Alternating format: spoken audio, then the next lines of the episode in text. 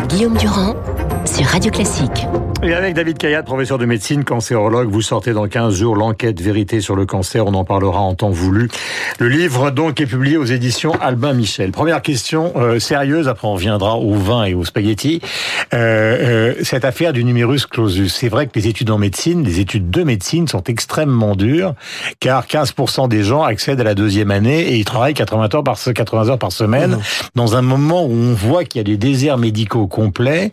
Donc est-ce que vous pensez qu'il est bon qu'on en finisse définitivement avec ce qui a finalement marqué votre génération et des nombreuses carrières de médecins. Oui, complètement. Je suis totalement d'accord avec cette mesure parce que c'est de mon point de vue et arrivé avec l'expérience que j'ai aujourd'hui, y compris dans l'organisation euh, des soins avec le, rôle que j'ai joué auprès de Jacques Chirac dans le plan cancer, je pense que c'est le seul vrai moyen sérieux et durable de lutter contre les déserts médicaux. C'est d'augmenter le nombre de médecins. Tant qu'il y aura moins de médecins que de demandes de médecins, mhm. euh, bien sûr, les médecins choisiront les meilleurs endroits pour s'installer, les moins difficiles, les moins etc. Dès lors qu'il y aura plus de médecins, certains seront obligés d'aller s'installer là où ah. leurs confrères ne, l'ont pas fait. Mais c'est bien pour les étudiants d'abord, parce qu'il faut savoir la souffrance de ces jeunes de 18 ans qui vont essayer une première fois, une deuxième fois, parfois même de temps en temps une troisième fois, et qui sortent laminés de ce concours de première année. S'ils échouent deux fois. S'ils échouent deux fois, ils ne peuvent pas passer. Alors maintenant, il y a des petites passerelles pour aller faire autre chose dans le domaine de la santé, mais enfin, ils voulaient être médecins, ils le seront pas. Alors beaucoup maintenant partent en Belgique, partent en Roumanie, partent ailleurs, dans le mesure où il y a une reconnaissance réciproque des diplômes dans, la, dans au sein des, des 27 pays de l'Europe, euh, certains vont chercher ailleurs. Alors, petit à petit, ailleurs aussi, ça se limite maintenant pour ne pas être ah. submergé par les étudiants Mais français. Mais il y a deux solutions dans cette affaire-là. Euh, on va voir ce celle qui va être choisie. C'est soit on élargit le nombre de gens qui sont reçus au concours, 15%, on passe à 20, 25, soit euh, on passe à un autre système, c'est-à-dire à un système quasiment universitaire, c'est-à-dire qu'on fait une licence, en gros, mais qui serait une licence de médecine, et puis au bout de trois ans, met en place une plus forte sélection pour euh, euh, distribuer ceux qui iront vers la dentisterie, qui iront vers la kinésithérapie, non, non, mais ou qui iront vers la, la cancérologie de Bien évidemment, mais le fait de supprimer le numerus clausus ou de l'ouvrir davantage, il a déjà été ouvert. Il est passé de 3500 il y a 5-6 ans à 8000 aujourd'hui. Hmm. Mais le fait de l'ouvrir de l'ouvrir beaucoup plus, ça n'implique pas qu'il n'y aura pas une sélection à un moment donné. On peut pas confier notre vie, la vie de nos enfants, de, de tous ceux qu'on aime à des gens incompétents. Hmm. Il faut quand même que ce soit des gens qui soient euh, sélectionnés quelque part par sur leurs compétences, leur savoir-faire, leur savoir-être, leur euh, leur leur euh, leur don, leur talent. Donc il y aura bien une sélection. Maintenant, est-ce que cette sélection doit être faite a priori en première année, comme c'est le cas aujourd'hui avec des ce que ce que l'on vient de dire, ou au contraire un petit peu euh, hmm. plus tard dans le avec justement les examens de partiel.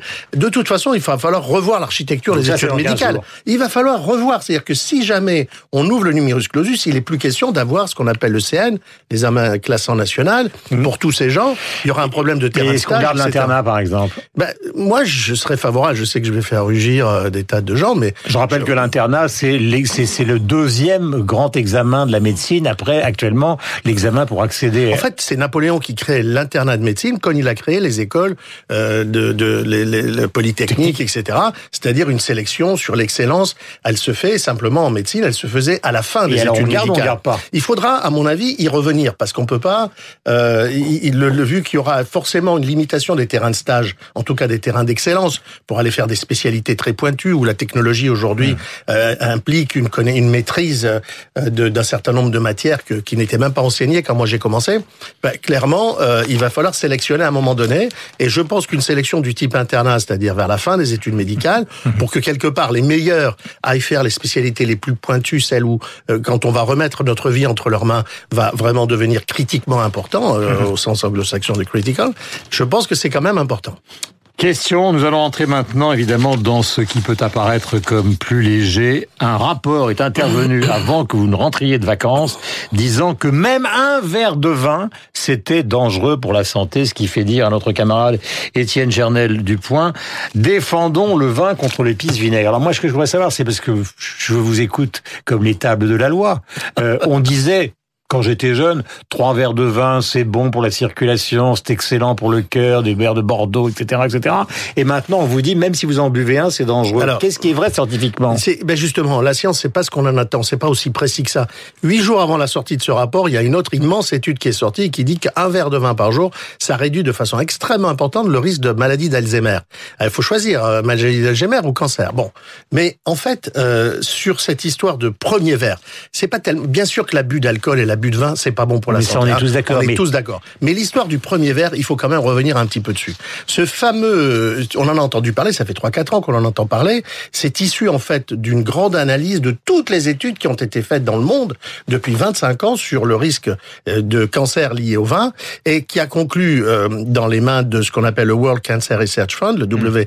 WRCF, qui, qui dit dès le premier verre, il y a une augmentation du risque de cancer du côlon, de cancer du sein, d'un certain nombre de cancers. Mm. Quand vous lisez réellement l'article, ce que peu de gens qui en ont parlé dans les médias l'ont fait. C'est pour ça que vous êtes là. Hein. Oui. Alors, quand vous lisez l'article, je, mm, je pense que c'était à la page 39 ou 139, je sais pas quoi, quand vous arrivez sur cancer du sein, par exemple, ils vous disent oui, mais attention, ça n'est vrai que pour les femmes américaines. Si les femmes, vous prenez les femmes européennes ou les femmes asiatiques, c'est marqué en tout petit, ça ne marche pas. L'augmentation n'est pas là. En plus, si vous regardez l'alcool, quel alcool augmente le plus le risque de cancer du sein? C'est la bière, c'est mmh. pas le vin. Mais nous, en France, on a sorti, ouais, parce que on est dans une période d'hygiénisme, moi qui me fatigue un peu, comme euh, le, le, le, rédacteur en chef là dont vous avez Étienne parlé. Ça, je pense. Alors maintenant, il faut plus manger. Euh, il faut faire attention à tout ce qu'on mange, à tout Donc ce qu'on boit. on peut boire deux verres de vin par jour. Mais on peut boire un petit peu de vin. C est, c est, et, il est vraisemblable que. Hum. Alors, euh, il faut savoir que le fait d'aller dans cette même étude hein, euh, du, du, du World Cancer, il y a beaucoup d'autres sujets. Oui, ben, le fait d'aller juste à pied hum. jusqu'au l'endroit où on va boire un verre de vin diminue encore plus le risque de cancer du sein que le fait d'avoir avoir bu un verre. Chose vue, comme disait Victor Hugo, et je ne suis pas Victor Hugo, tout le monde s'en est rendu compte depuis maintenant 10 ans sur l'antenne de Radio Classique. J'ai vu un papa, euh, je dirais 40 ans dans la rue, qui courait avec sa petite fille, qui devait avoir 6-7 ans. Euh, Est-ce que c'est, comment peut-on dire, normal, euh, dangereux de faire courir ses enfants très tôt euh, dans des joggings du dimanche matin et quels sont les sports qu'il faut conseiller aux enfants en cette rentrée scolaire? Alors d'abord, il faut conseiller aux enfants de faire du sport parce que c'est extrêmement, c'est fondamental pour l'équilibre des enfants à la fois au, sur le plan physique et sur le plan euh, psychologique. Sur le plan physique, c'est sûr que chaque fois que vous mettez à contribution vos os, votre squelette et vos muscles, vous permettez leur développement. Et le fait que le cœur travaille pour faire circuler le sang dans le moment où il y a une demande de sang plus importante, d'oxygène plus importante, c'est-à-dire ce qu'est le cas quand vous faites du sport, ça augmente cette mmh. endurance, ça augmente votre endurance ça augmente les capacités Est-ce que ça doit aller jusqu'à finalement faire des joggings alors, en compagnie des parents sur des alors, distances longues? Non, ça probablement pas, enfin pas à 6 ans. Il faut euh, il faut adapter à la, au profil psychologique. Le sport doit être adapté d'abord à l'envie de l'enfant. Mmh. Forcer un enfant à faire un sport qu'il n'a pas envie de faire, c'est une erreur fondamentale dans l'éducation des enfants. Mmh. Deuxièmement, si l'enfant doit faire du sport et il est bon qu'il en fasse, il faut regarder son profil. Un enfant euh, qui, euh, par exemple, va être plutôt timide, etc. Il faut le mettre dans des sports collectifs handball, basket, euh, euh, du football, du volet, etc. Les enfants qui sont un peu turbulents, un peu qui débordent d'activités, vous pouvez les mettre au karaté, aux sports martiaux, mmh. euh, aux arts martiaux, aux mmh. sports de combat, euh, au rugby, etc. Et puis ceux qui sont plutôt indépendants, qui n'ont pas envie d'être trop euh, euh socialisés Golf, comme tennis, ça, voilà, la gymnastique, la natation, l'athlétisme. Ceux qui sont, par exemple, un peu en embonpoint, il faut encore plus qu'ils fassent du sport parce que pour l'équilibre de leur corps, mais il faut éviter que ce poids, le poids supplémentaire, soit porté mmh. par le squelette et donc plutôt utiliser le vélo ou la natation, par exemple. Donc, vous voyez, il faut se faire conseiller et surtout, dès lors qu'un enfant, notamment jeune, commence à faire de la compétition, c'est-à-dire mmh. avec beaucoup d'entraînement et tout, il faut qu'il soit suivi par un pédiatre. On estime que euh, plus de 10 heures de sport par semaine, y compris les sports scolaires, ça demande quand même une surveillance un petit peu particulière. Mais le sport, c'est bon. Dernière question, elle est importante. Vous avez vu ce matin ces études qui prouvent que les arrêts de travail euh, se multiplient, euh, à la fois d'ailleurs chez les jeunes et chez les seniors euh, dans les entreprises. Alors chez les jeunes, c'est parce que de temps en temps, euh, ils ne supportent pas très bien ce qu'ils font, donc ils dépriment, donc ils s'arrêtent. Et chez les seniors, c'est parce que parfois ils ont dans leur famille des gens qui sont encore plus âgés qu'eux et que finalement, pour s'occuper de ceux qui s'approchent de la fin, ben ils sont obligés par moment d'aller les accompagner à l'hôpital, maison de retraite, et donc etc.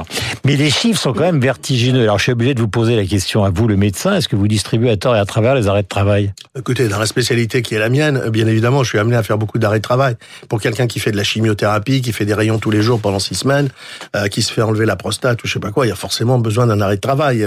Donc moi, j'en distribue. chiffre. Oui, en cancérologie, c'est probablement même plus que ça, mais, mais c'est une spécialité très particulière.